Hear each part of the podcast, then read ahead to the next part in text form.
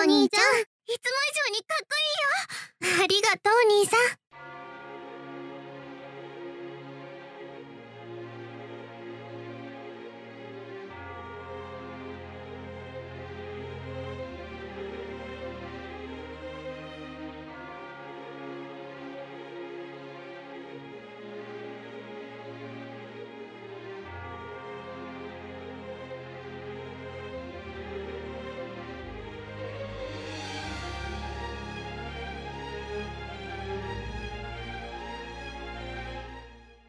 欢迎收听《基督川的最新期节目。然后这期节目我们主要聊一下最近好久没有聊过的高楼专题。然后呢，接上我和茴香一起聊一下高楼专题。最近你有看《石榴彼得馆》的感动吗？ 嗯，有看有看，哇，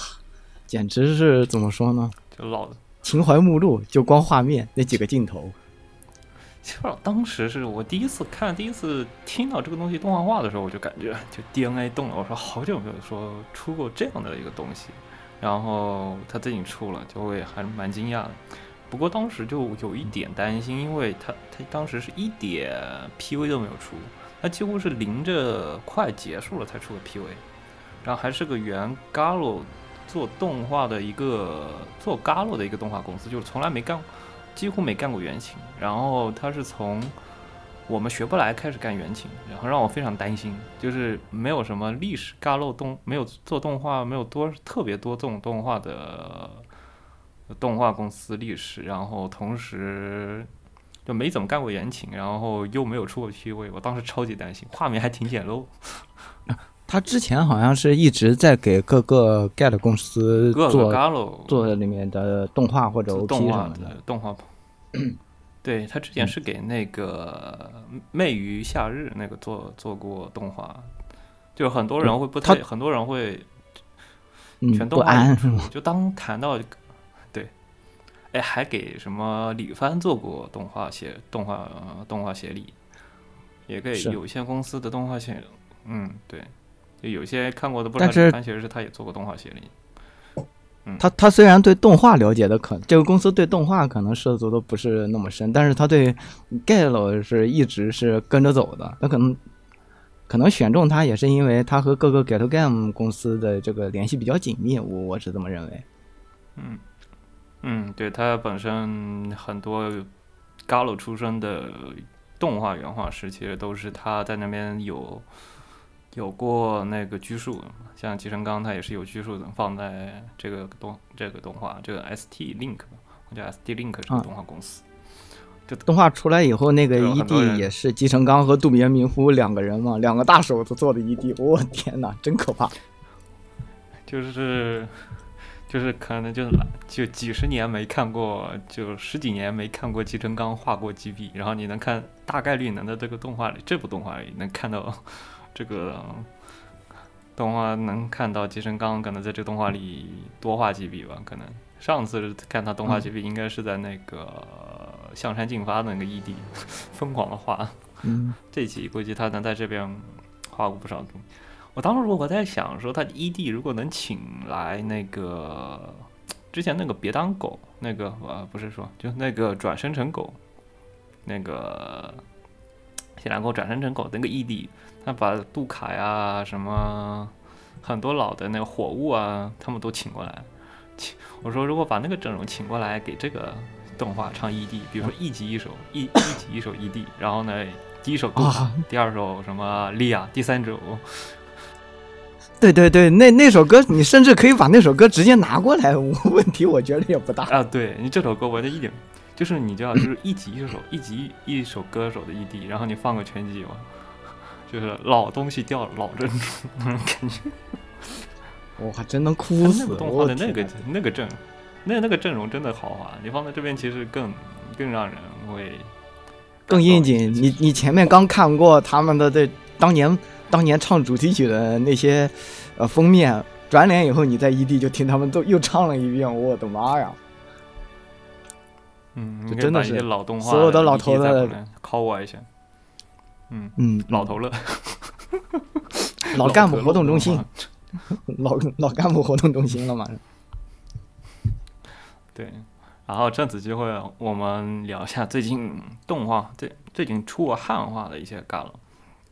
就是毕竟很多动画有的有很多旮旯，其实很多是没有出汉汉化的。我们现在目前聊的都是出过汉化的一些旮旯，然后呢，我觉得可能出过官汉，准确来说是其实是很多是出过官汉的旮旯，就是最近最近几年，其实官汉都出的很多，而且络绎不绝，就会经常会看到那个。呃 H F 那边就会你动不动看到 H F 说最近干化更新，说我要出一个这个一个就是感觉就我的我的 DNA 动了的一个什么特别老的旮旯，再出个汉化，就我就回忆起当年我当时我就什么，比如说十几年、十年、十年前我玩这旮旯的时候感受一样，经常会有出过。 那肯定啊！你想想，你回忆起当年的感动，你就抑制不住你要补票的那个冲动，然后啪一上 Steam，你想都不想你就付款了，对吧？干嘛不出呢？然后哦就当时很多，就他每次出旮旯，我就在回忆，就是他就给我一种就回忆当时我在玩这个旮旯的时候那的那种感觉。他他那个出的都是都，他因为最近最近还挺好，啊最近就很多旮旯都是，比如说像最近的一些新作啊，他们都会开始越来越多的出同步啊观看，嗯，几乎就同步发售海外版，然后这样呢，嗯我觉得还挺好。比如说像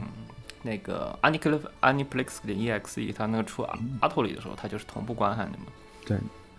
这几年的然都后是他。妈明年要动画化，然后这次在，然后在石头比特里面的阿托里也天天疯疯狂刷存在感。嗯，大海报，大海报加 大海报，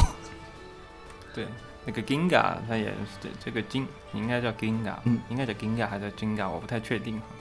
他的那个星座也是那个前锋社星座、潜意识星座，他也准备出同步观看。哦，就最近，嗯，不过那个是全年龄版，哦，那肯定但，是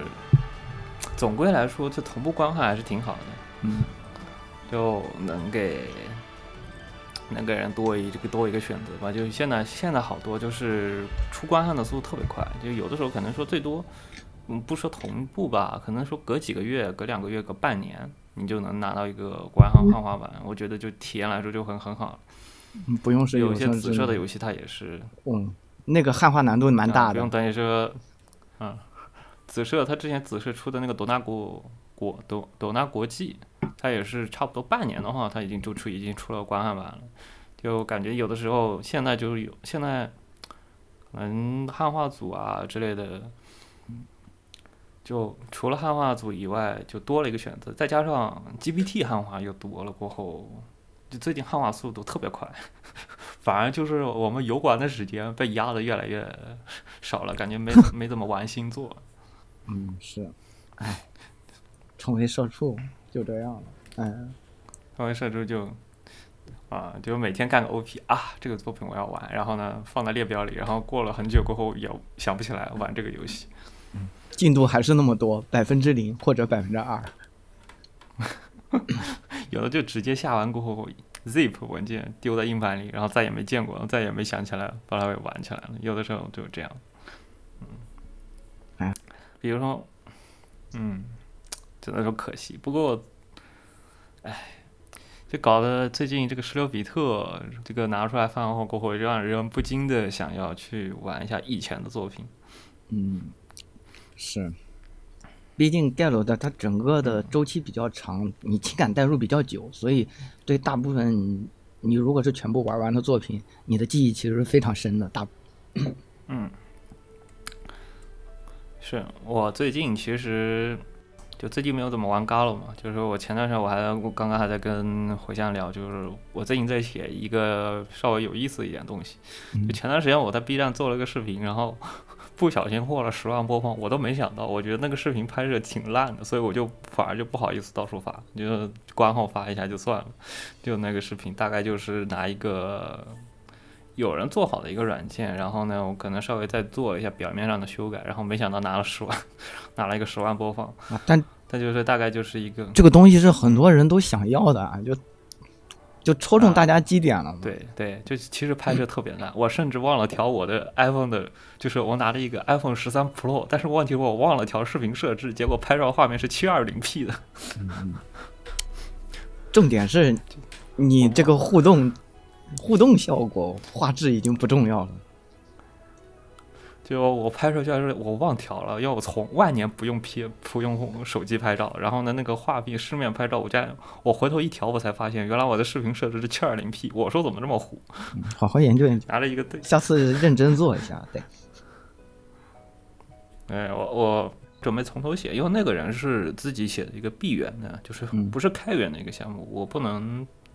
就是我没办法特别在那块改一些东西，嗯或者再写一些自己的东西，所以说从头再从头写，因为很多东西自己想法嘛，从头写起来会比较快一点。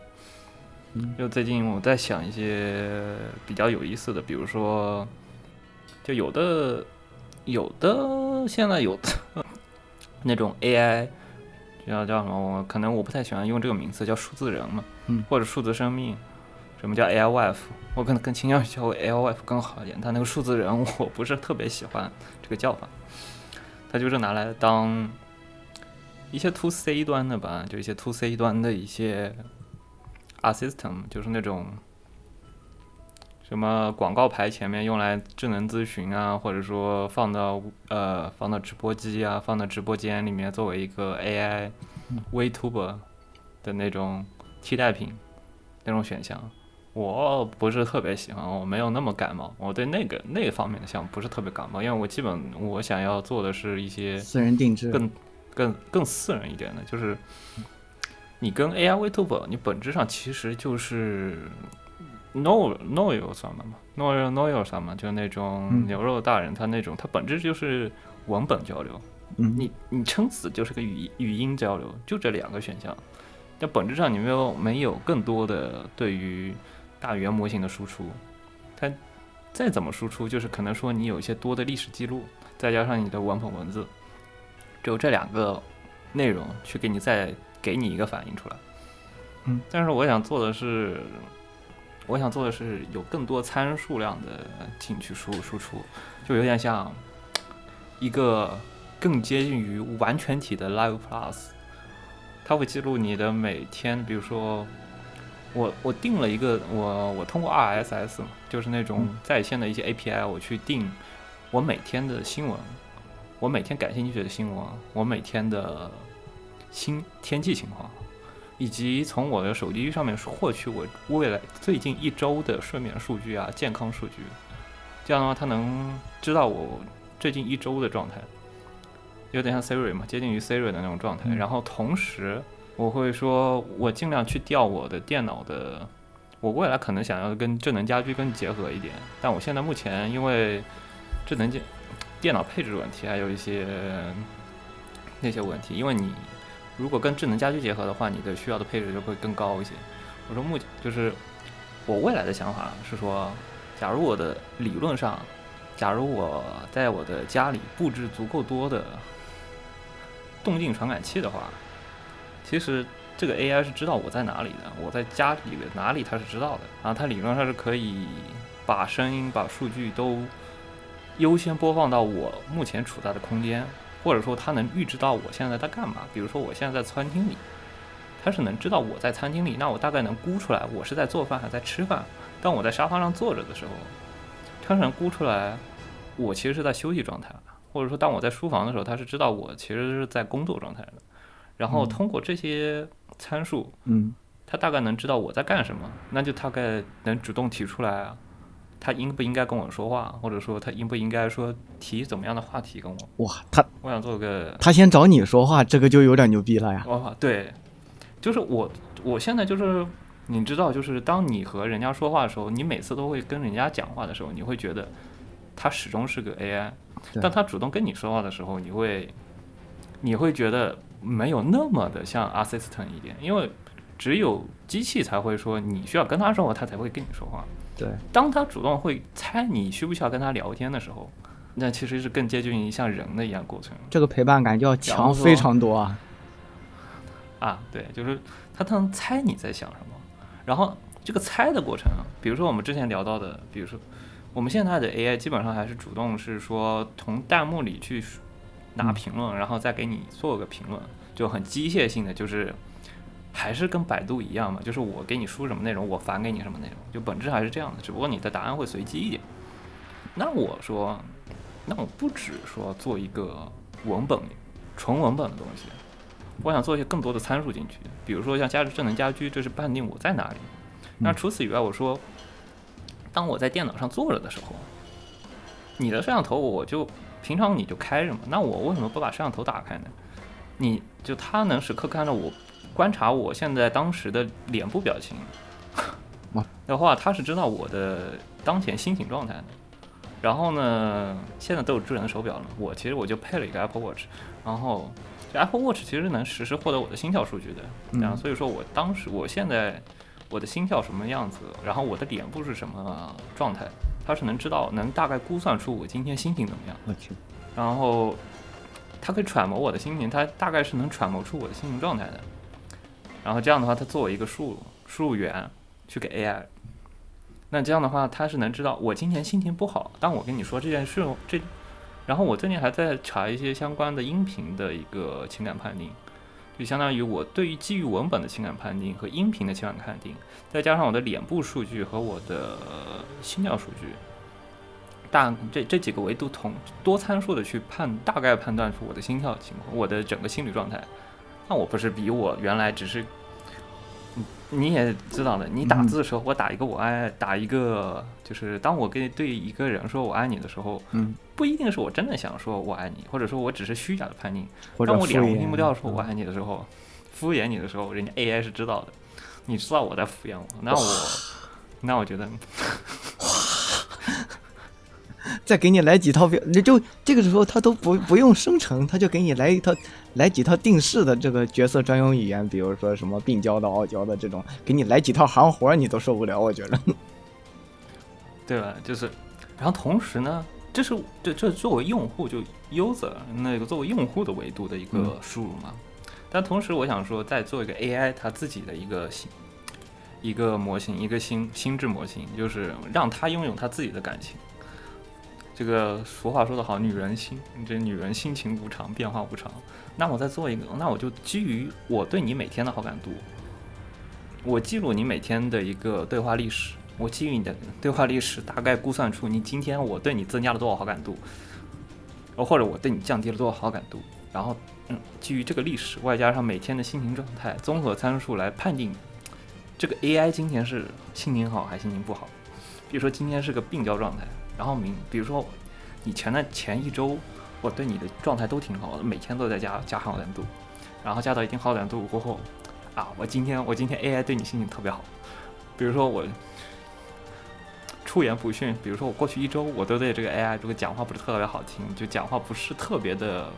嗯，你知道，就是有的时候对 AI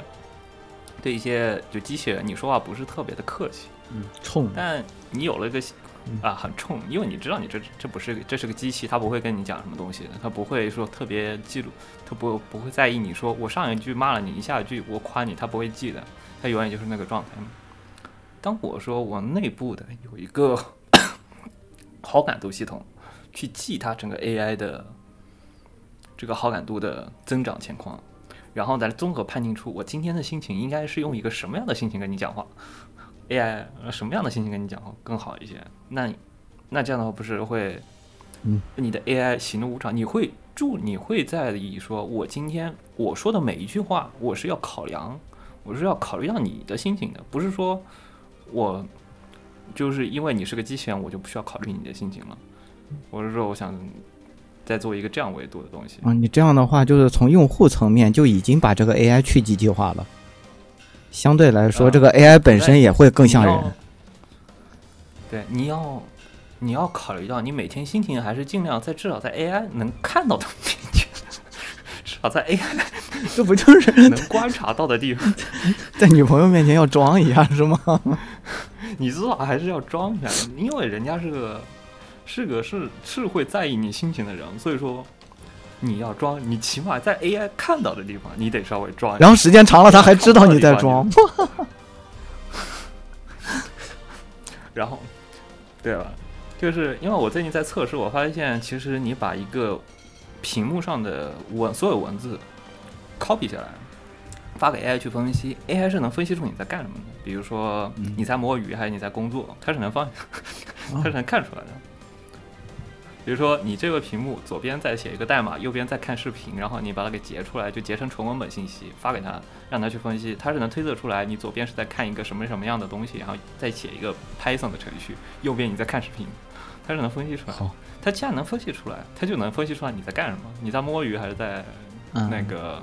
认真工作，就是博士你，对吧？博士你现在还不能休息， 你只要把你的电脑权限给他，其实都他是能通过线程或者通过图片信息，大概能分析出你现在在摸鱼还在工作，然后他可以提醒智能提醒你，博士你现在还在工作状态，你不能休息，我把你电脑屏，我把我把你左边的什么。 啥浏览器屏幕给你掐了，你这个东西要做出来，应用场景太多了，感觉可以直接到那个是我问库克要投资，哦不对，你可以直接问库克要并购了。那倒不至于。就是，但是问题在于，就是为什么我一定要自己做，而不等，就是不等大企业来做，就是我觉得这个私人信息太多了。哦，我把我以我的电脑摄像头供出来给别人用了。当大企业的时候，你怎么可能干这样的一件事情？就是我把我的摄像头给你，摄像头的权限、电脑的权限哦，都给你了，哦，是，对吧？这个东西就这个太过分了。但但是因为你知道你这是给大语言模型，你这是纯本地运算的东西，你才能放心。但问题是说，如果你给大企业，大企业怎么可能这样子呢？就是你还没出呢，你就已经被产品经理给摁死了。哇我我这是，然后然后他们然后他们就可以精准精准的给你推送广告，我想到了一下就啊对吧？就很难过，你想一下，就是很难过，就是我的心跳数据，啊我现在脸部在想什么，我在看什么，这些东西 AI 全知道。你自己写的你是放心的，你给大企业你怎么可能放 心呢？啊，我我已经能想到这这我是什么个东西这个，如果拿给大企业做，他就从了一个 AI 女友变成了一个 AI 推销员了，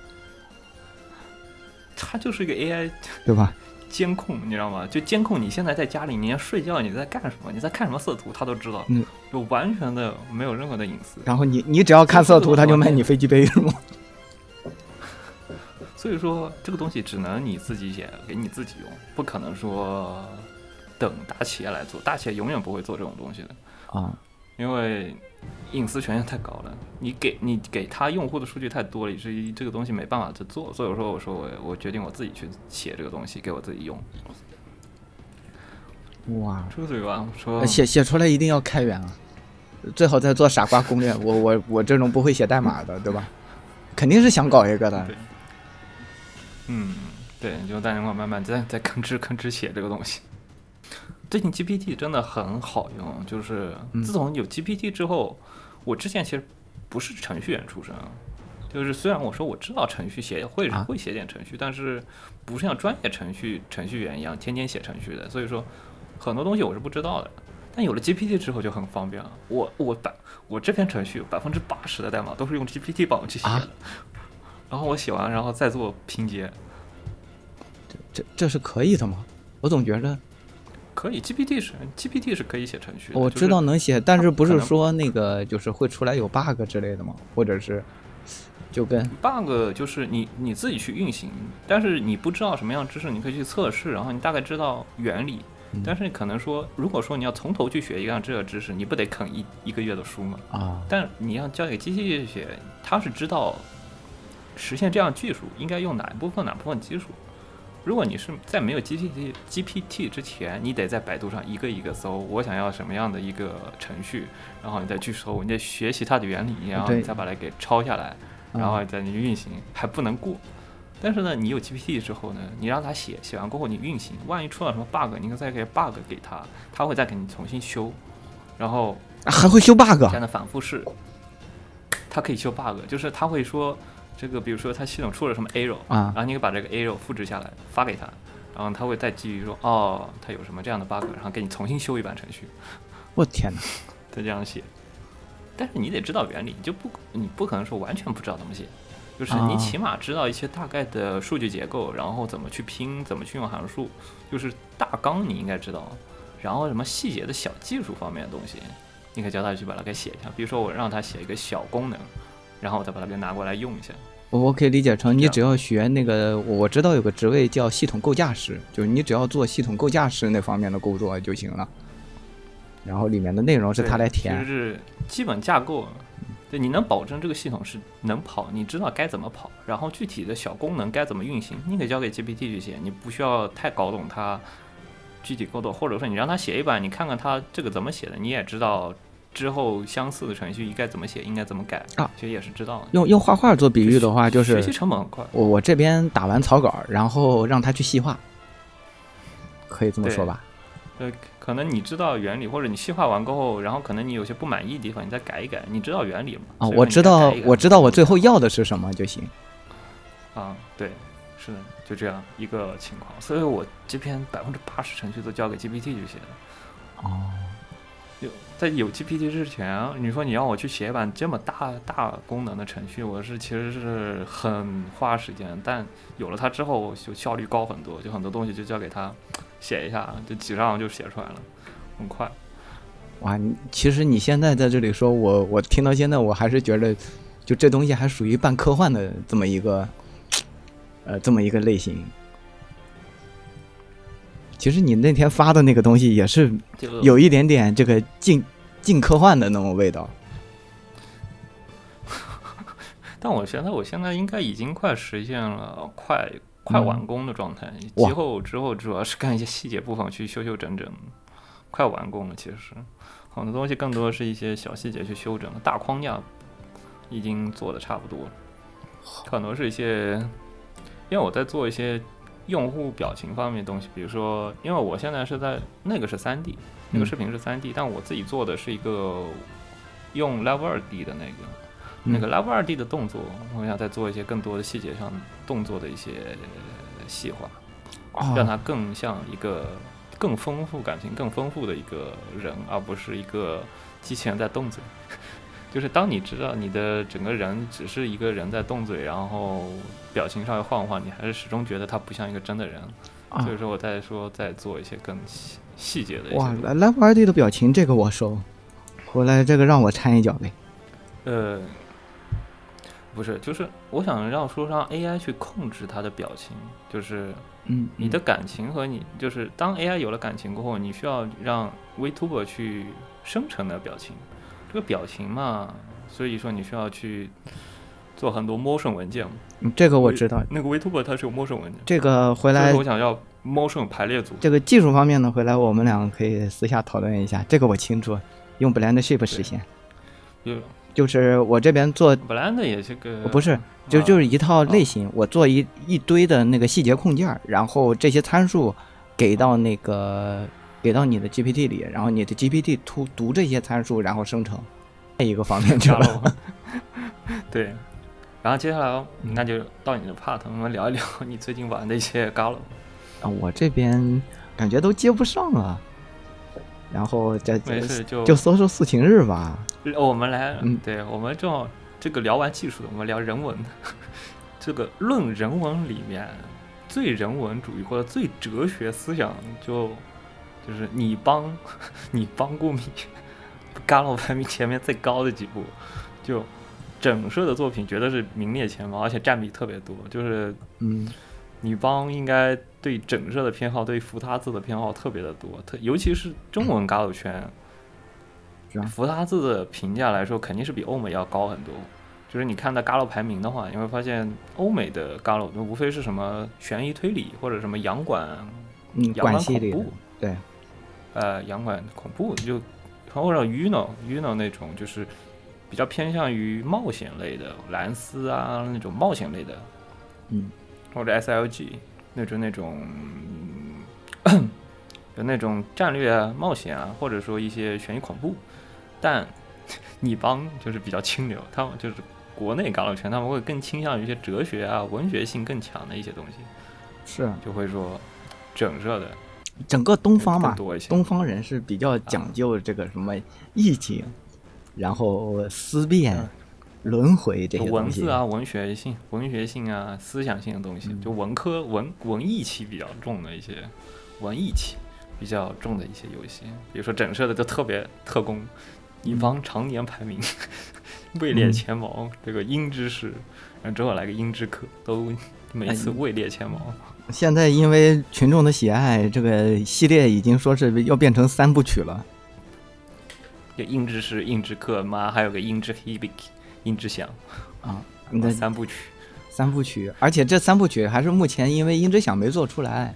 音之响做出来了还不知道呢，说不定就变成那个哎十年九鹰九之九九师百了。年鹰之客，对什，么啊十年鹰之师，百年鹰之客，千年鹰之响。啊你这个东西你让斯卡有西去做，他他真的能，我觉着他是能这样哎一步接一步的这么往下续的。 就整就福达兹本人就是一个特别，你在《嘎鲁脚本》里面就属于一个比较，特立独行。之前在灌论坛的，呃，嗯比较特立独行，就高情商特立独行，低情商自恋， 一个，所以一个人所以福他字嘛， 就就特别的福他字这个名字不是白起的。就特别自恋的一个人， 然后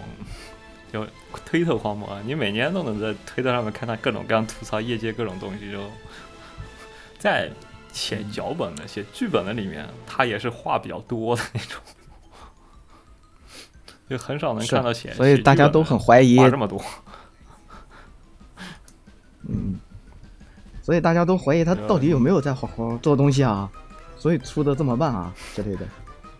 就他现在每天就想着腾讯哪天把他给收了，啊， 腾讯他现在哪有天这种发言了哦，吗？是，没哎有，他当年就是 K 社，K 社，K 社当时被腾讯收的时候，他就发了一个说，什么时候能把我也嗯给收了呀？ 他也想养老，他也想退休， 不想写了，不想写了是吗？不想啊写，了，腾我也讯想在退日休，谁本给这我边的收购确实很强，谁把我收了？哎，对其实像 SCSI 这种，正好是像微软这种的，就不不问工作室的，我就花钱腾讯其实把也你不买是了，买了提以后供你自己想干工嘛干嘛。作室？他直接养老退休不写了，剩下交个剧本写个大纲交给交给什么交给什么新导系把他给写一下好了。哇，他就自己天天写写小作文哎哈对。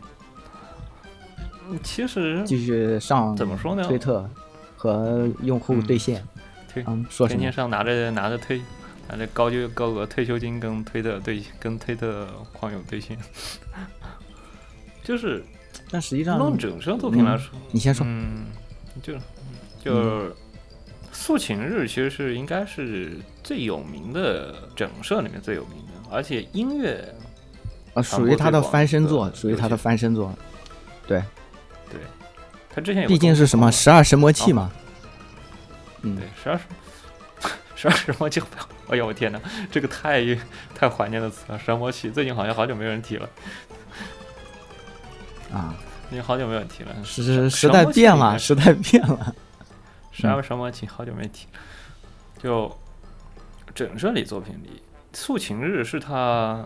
出名里面最电波的，最电波的里面。其对实，之前有对什么是像的是的 HLO、像 HLO 啊，像有些老作品啊，其实都有一些，不过这不算他出圈最广的，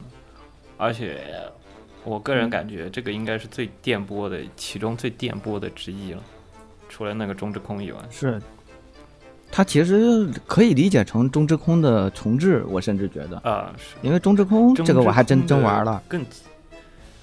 更接地气的一更个极端吗？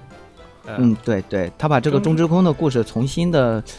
可以说是编排了一下吧，算。嗯，人物不一样了是真的，但是内核差的不大。然后他换了叙述方式，整个的这个素琴日，但素琴日的这个故事对于，呃，如果是很多人没有接触 g a t 的，或者是重口味作品看的少的人来说，接受起来可能比较困难。他毕竟讲了一个很血腥的就表故事非常血腥，然后表故事里面所有的人呢，在思维上，嗯，没有正常人，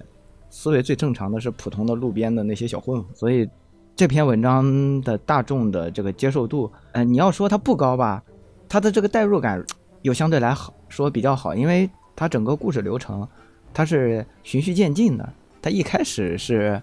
啊、以这个一个普通的视角，然后给你叙述了一遍故事，然后在这个视角下，你体验完故事以后，你只会一脑的问号，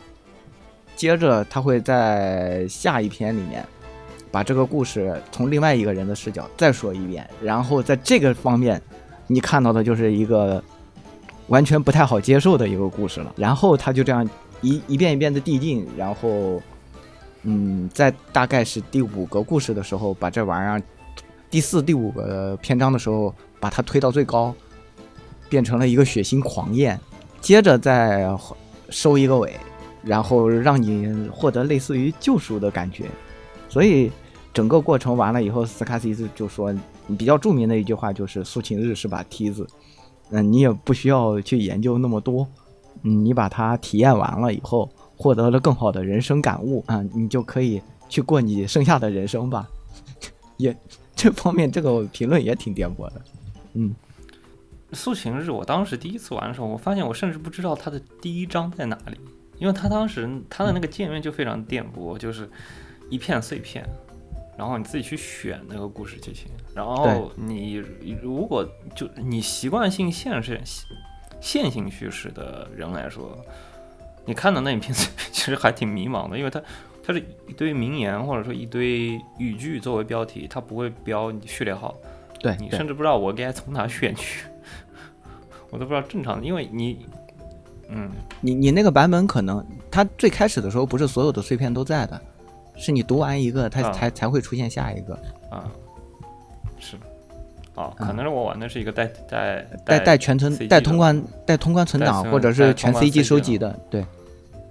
对，就非常碎片，而且整哦，后来我是看什么攻略，然后看一下大概猜，大概看到了一个那个顺序，然后才能去往下玩，整体啊嗯还挺颠簸，有它很多嗯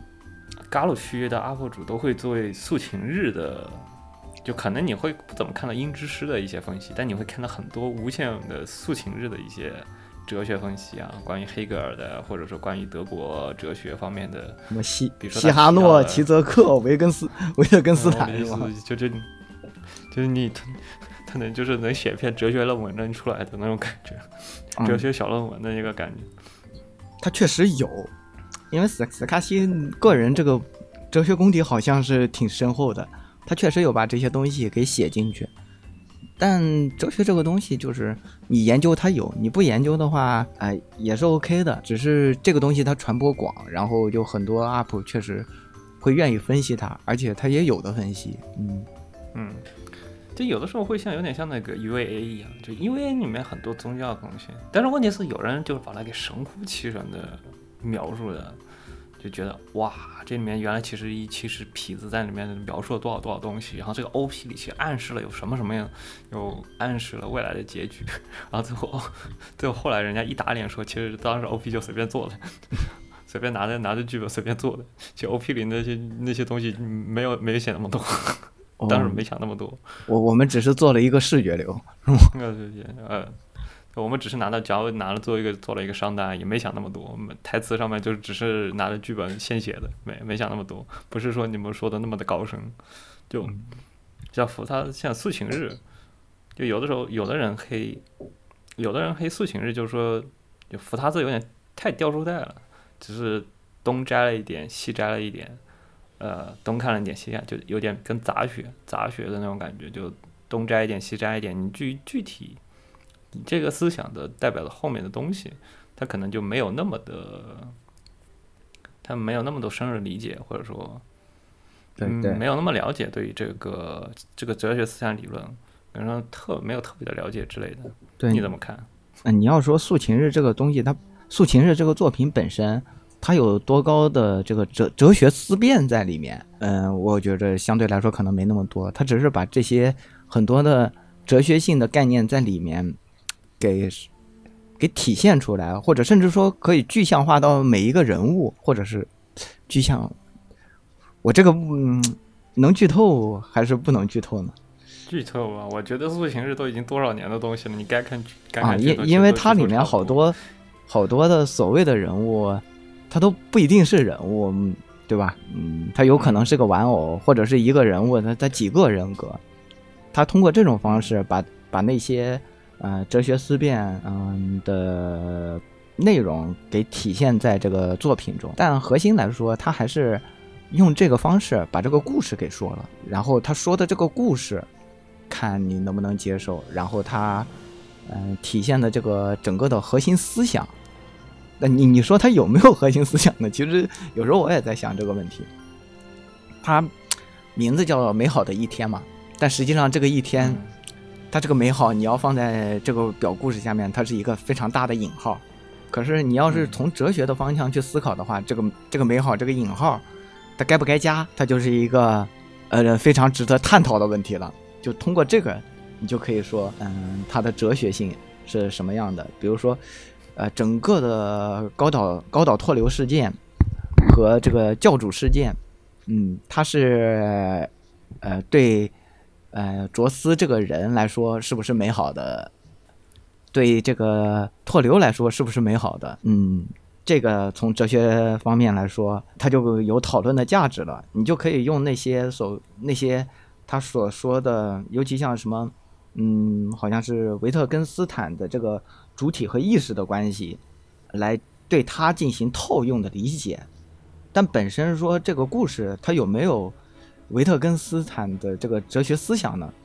我我觉得倒没有表现，它可能更需要是你在读过维特根斯坦的书以后，你再回头玩这个游戏，你可能和斯斯卡西能获得某一部分在故事上的共鸣，或者是你能 get 到他的意思，或者是你在对这个嗯哲学内容进行个人理解后，能对这个故事进行自我复原，在这个层面上，你可能会获得不一样的体验。这也就是这部作品比较电波的地方了。然后不能理解的人可能就不太行，就是如果是你在这方面没有这些体验，你单纯的去看这个故事，它就是一个嗯比较猎奇不说人血话腥的一个，对，比较猎奇，然后所有人都神经病，而且不说人话，这么一个非常撕裂的作品了。因此你我觉得这也嗯这也挺带有那种日本人的那种特别矫情的，你就有点像那个 EVA 里面的心之壁对那种对感觉，就是日本人特有的那种，我和人和人之间比较有隔阂，然后你互相人之间互相猜对方在干什么，互相有隔阂那种特有的那种文化情节 Yeah 在里面。 Ever 也是，呃，对，老 TV 版哈、Ever 老 TV 版就啊当年火的那个版本，也是比较出名的全员有病，整个一部片子里没有一个心智正常的人，对吧？嗯觉得有一其实有一点带有点当年平成，就泡沫经济泡沫经济过后的那种人啊、就平成废宅的那种感觉，那种对对是，嗯，每个人都比较神经质啊，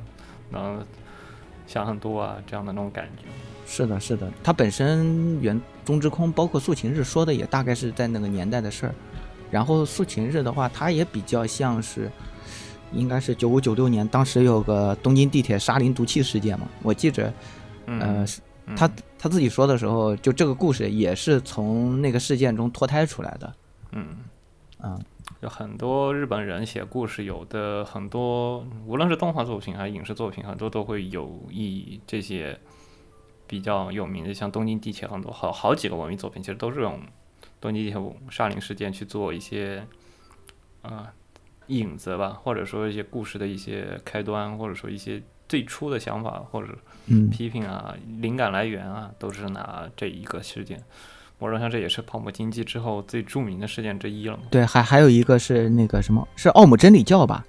你包括他奥这姆真理教和东京毒气杀人事件这几个都是什么？在在一起的，嗯就包括他这里全面部都对监工卓斯的这个教主行为，也是好像，嗯，仔细想一下，他和那个奥姆真理教新那个兴教主宗传教教，包像括一些新兴宗教之嗯类的，对，幸福真理对教、幸幸幸福教、幸福理论这些教都是日本人那个什么信仰崩溃之后特有的那种嗯迷思。对，再再配上那嗯日本人的那种毁灭文化，啊就造成了一个很特殊的无气爱质。情节，对，呃，物哀人和自我毁灭这种特有的那种感觉。其实相对来说，苏醒是不是特别适合萌新去入坑？嗯萌是新上来看这个东西，估计都会都会被吓跑。虽然说就是久仰大名，但特别不适合入坑的一些作一一部作品。你那是嗯你想具在体这什么啊部蓝这部色作品里啊面体验体验幸福的就真正的肃清日，呃或者说是不能说是真正的肃清日，这又跑跑偏了。你想在这里面体验一个一般意义上的美好的生活，一般意义上的这个幸福，难度有点大。但是如果你是本身有一些心理扭曲，我这样说好不好啊？你本身有一点心理扭曲，就或者有一些反社会倾向，你去看这部作品很可能会获得共鸣，或者是本身压力过大，啊，或者是本身就是处在一个极端压力中，嗯，处在一个这个嗯大脑过载的情况下，或者是阅读这些乱，嗯，说哲学书是乱七八糟的书，好像也不太好， 就是自己对这些思哲学思辨也是有一些。呃，自我怀疑的时候去看，可能体验就完全不一样了。新人确实不太适合。嗯，嗯，好。嗯，sorry，我看一下，我刚刚收到一个邮件。啊，没有，我等一下，我收到一个邮件，让我看一下。我要我帮忙拿，帮忙上的是不要放出的。Some of us are gonna find my day, another found out before, before my child, sorry to me, or face right me with your report, and to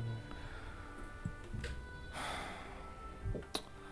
没事，没事，我们继续录。好，我我接着刚才。才的说一哎下，其你实好相，对来，啊我接着刚才嗯说你好嗯接，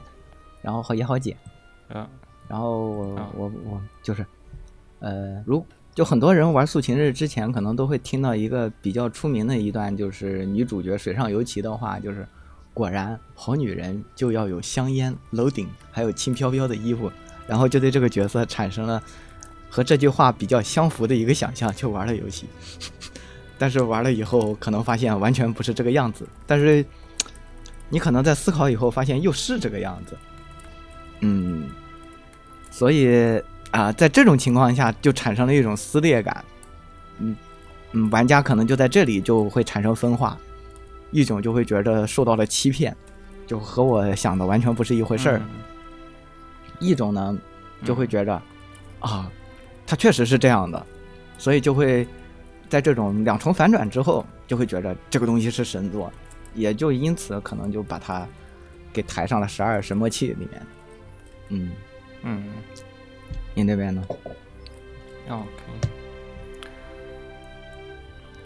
呃，嗯，其实相对来说，我觉得塑形日，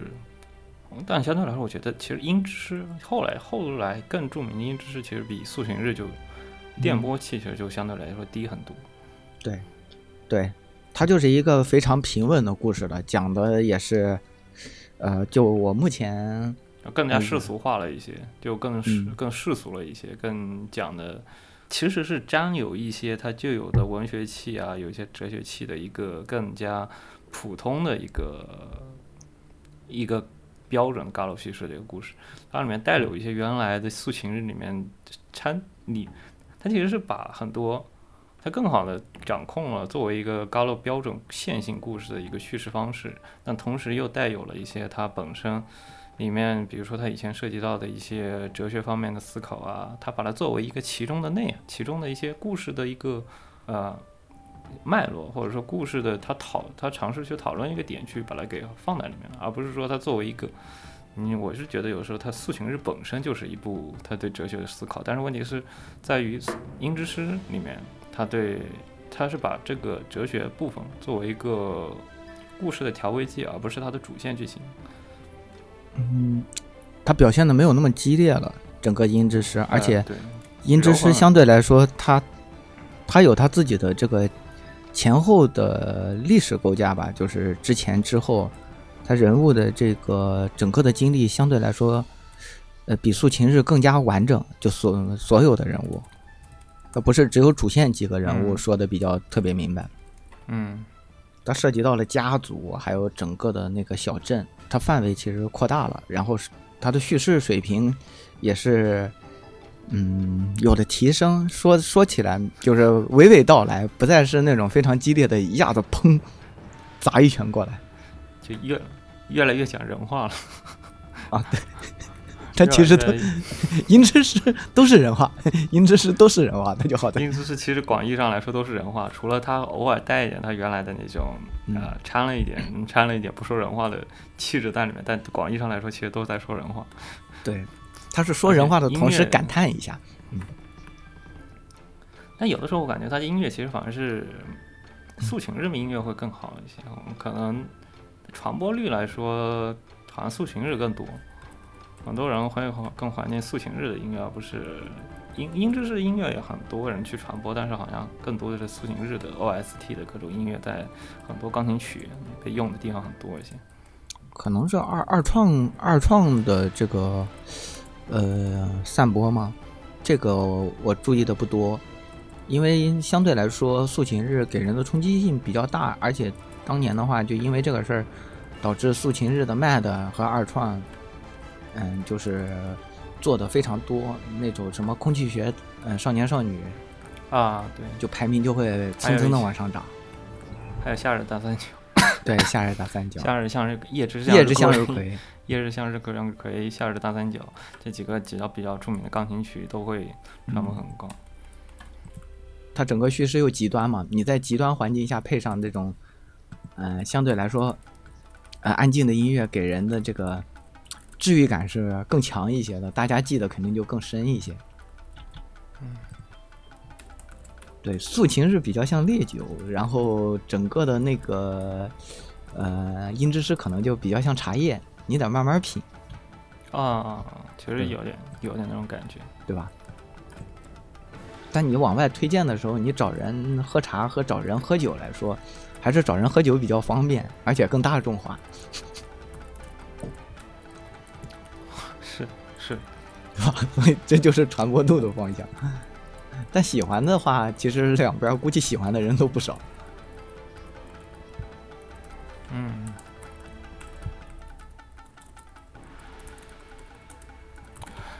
然后，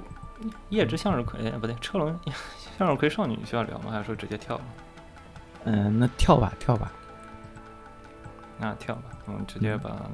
嗯可能等我聊两个收尾一下吧。啊，对那接下来就聊完 聊完文学的，我们聊点稍微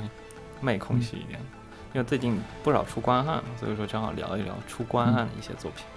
嗯，像我最近出关汉的一些作品，有的时候感觉，嗯，妹之圣域，然后什么 Cover Days，还有最近还有纯白交响曲，以及什么初音岛啊、恋笔女啊，这几部都是真的就是当年很火的一个题材。其实就当时就前几年，我觉得妹妹题材还是挺多的，妹系妹系的一些线线路。嗯有很多人还喜欢做，而且很多人喜欢推，但是好像近几年这几个这一这一题材好像慢慢的变少了一些，可能还是有，但是会发现不是那么热门的角色了，因为以妹妹前啊没这个落甚了至是个标配，对就，甚至是个标配角色，就是你当你写个 GAL 的时候，你配四个人，总会有一个是一个妹系角色，这必须有必须有好。像 当年有是必须有，但最近就越来越少了，反正还挺残念的。就当年的凤是这个妹妹圣域，妹妹圣域的妹之妹的圣域的话，它就是当时是 OP 比较有名，然后是凤氏的一个作品，然后 Cloud Days 就是阿阿拉 c o t 那个蜂蜜是蜂巢者的一个作品，这个这俩作品当时应该是作为 Galo 圈的一个入门作品特别有名，因为它是可以在 Kira Kira 上面运行的，然后几乎所有人都应该都会玩过 Cloud Days，而且 Cloud Days 里面还有华哥配音，以至于这个 传播的特别广。你你可以说，其实当时好像这个是做柚子代餐，但是虽然这个作品其实比柚子社本体可能都早，我记得。它比柚子社的蛋挞，它的问它的呃，它嗯可能更、柚子社还是淡了一点， 就是柚子社的作品的、嗯剧本还是淡了一点，只有日比常，起可能说只有日常。只有日常。但 Cloud Days 是个青梅竹马和妹系为主为主要作品的一个，就所有人都早年都有个约定，然后以至于应该这个角色里这个游戏里面所有角色其实都是青梅竹马，或者说青梅竹马加妹妹的妹妹的一个 Galo 主题，然后还带点胃疼剧情，所以说以至于这部 Galo 呢就会当一个柚子社的一个进阶版，就是当你已经厌倦了柚子社的一个白开水汽清水日常 c l o u d Days 是嗯清水日常的时候 c l o u d Days 是一个很好的一个帮你稍微提升一下你的审美水平，或者说稍微提升一下你的口味的一个作品。所以说，当时 c l o u d Days 应该也挺火的。嗯然后，像最近动画化的、最近出汉化的一个《纯白交响曲》，这个就是啊，当年 Palette，当年 Palette 的一个也算成名作吧，一个这也种挺应该啊、应该算成名作，因为它当时是动画化，而且动画化还挺成功的，以至于他靠这部作品卖了不少，卖卖了不嗯少，然后。而且它里面内线写的也还可以，但是它其实女主线写的也可以，女主线比注重的方面不太一样，就女主线和妹线以及学姐线都很好，然后同时还有不错的红毛线， 以至于很多人为了去买玩红毛去玩了它的 PSP 版，但是现在出了它的 PC 版的红毛线，增加了 H 剧情，所以很多人会借此机会入一下。而且嗯然后重点除了这几部作品，重点说一下《恋笔女》这个最近刚众筹的一个两百万的一个作品，因为嗯《恋笔女》应该是 G 吧 g a l Game 吧， 常年爸爸会在帖子里看霸榜的一部祸害无数人的一个作品。 纯爱，这部作品祸，这部作品祸害了无数人。纯祸爱，害了一代又一代，就所有人说你快跑，所有人都在说快跑，不要玩，快跑，所有人都还是一个劲的往这个坑里扎的一部祸害人无数的一个作品。然后鉴于他最近众筹，而且众筹达两百万，两百万是个什么样的概念呢？就是《金月少女》里众筹是大概是一百五十万，然后呢，它是两百万，然后就是一个呃在所有嘎鲁众筹里面，它也是能在排前三的一个数据的一个水平的一个作品，在中国众筹过的 Galo 里面，它的数据也是排全，只能说确实是 Galo Game 八里面名列前茅，就数据上确实是能说明它确实很受欢迎，而且还能有那么多人给它买单，只能说这个当年的星奏还是祸害人祸害了不少，人家人就是就算把你。呃，有句名言嘛，“星岛虐你千百遍，你待星岛如初恋”。新岛出名好像也是就在华语圈里面这么受追捧，也是因为这个吧， 就因为这座，就是因为这个，对吧？就是他前面有前科，但是问题是把把把把这个玩意给出名到这种程度的，有很大一部分原因其实要公归归功于《恋笔女》这个作品。当年大家记忆不深， 他最开始应该我觉是得当初年大家是初雪樱，就是怎么说呢？就当年以前作品里，啊，你是能大概能知道你这个东西是要戳你刀子的，然后你是嗯有心理准备的。但这部作品呢，就是挂羊头卖狗肉，你这个画风能祸害，就这个画风祸害了无数人。这个纯画爱风的开头绝对是 OP，祸害了无数观众，以至于让人觉得这个应该是个纯爱作品，然后这个应该是个，嗯，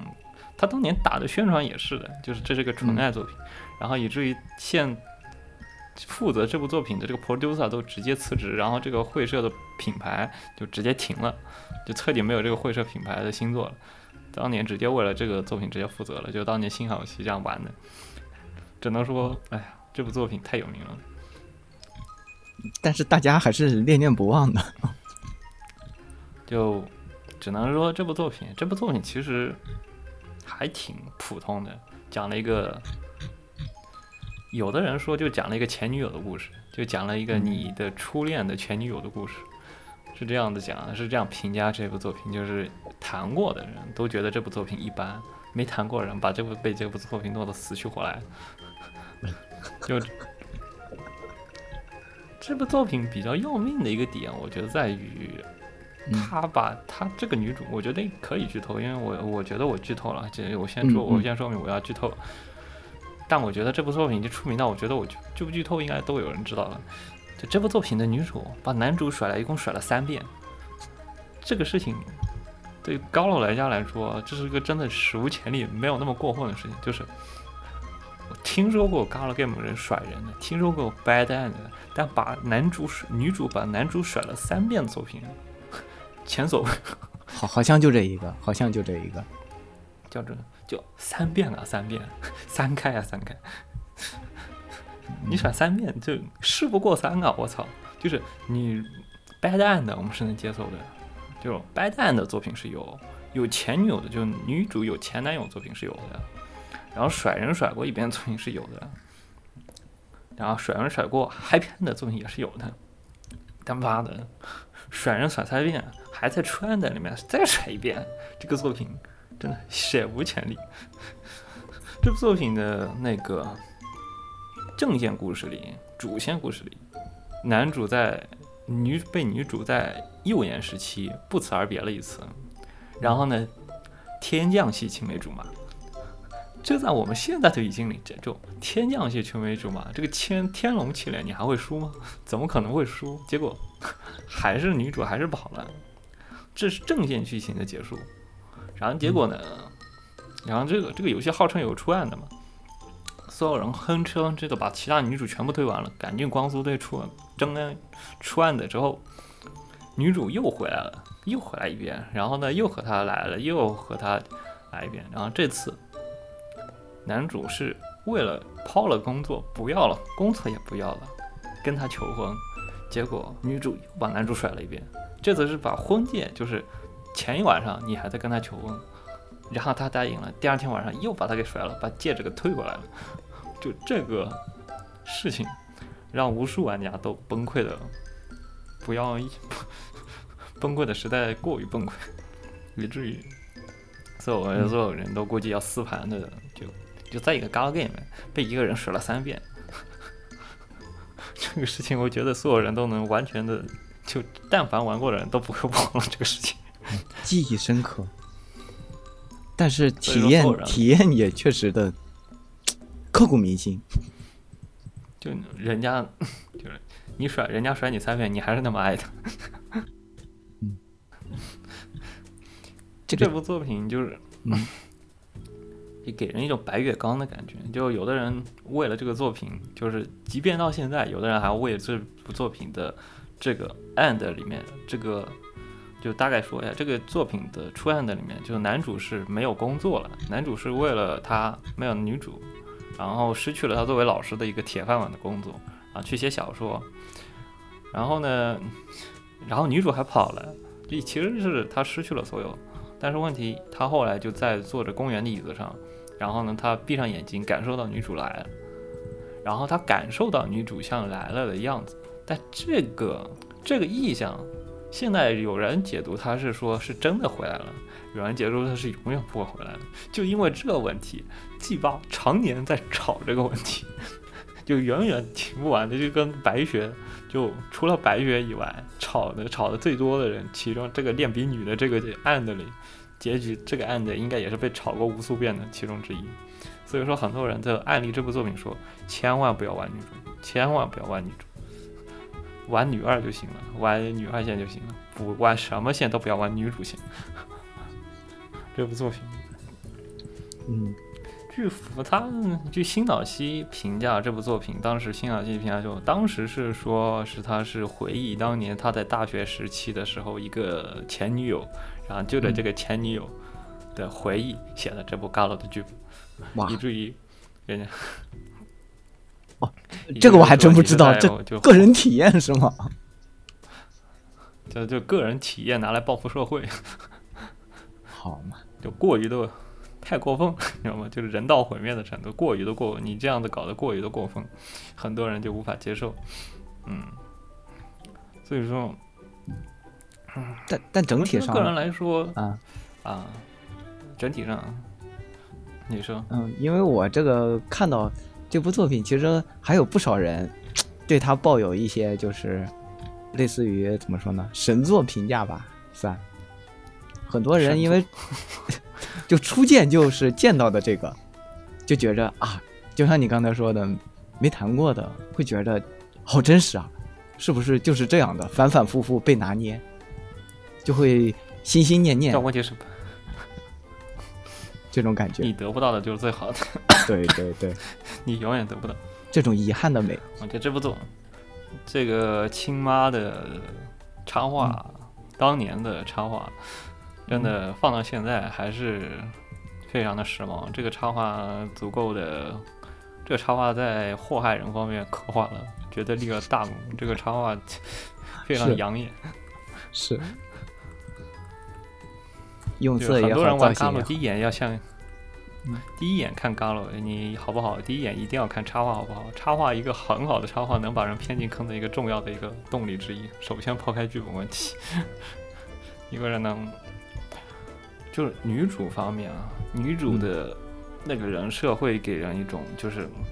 怎么说呢？就是你当你知道这个，虽然你知道这是白搭案的，但你女主的人设实在是太让人白月光了，以至于说人家还是明知道你这是火坑，还是会往里面跳。就那种才华很好，然后和你和你有当年的一个青梅竹马的回忆，同时现在又突然又回到你的身边，然后每年每天呢就在每天跟你共度美好的时光，同时还能回忆到当年的呃作为呃能够复合，然后同时回忆当年的美好，然后就这样的一个一个女主角的形象，让人很难的不让人着迷，能让割舍人就是割舍。也就是说，你明知道这是火坑，就所有人都知道这是火坑，还是一样的往里面去跳，然后把人把人都给祸害了。这个其实是预热，我们之后会更一期节目专门讲，嗯，基于十六比特专门讲一下一九二年的一个 Galo 的一个发展历程，这个只是一个前菜，我们到时候会讲一些正经的一些 Galo 相关的内容，我们敬请期待。嗯，大家再见。对，到时候说的相对来说、连续性强一些。嗯，再见。好同志们再见。嗯，还还对数字吗？啊、 两个再见就行了，对那个再见就行。好，我那我停录了。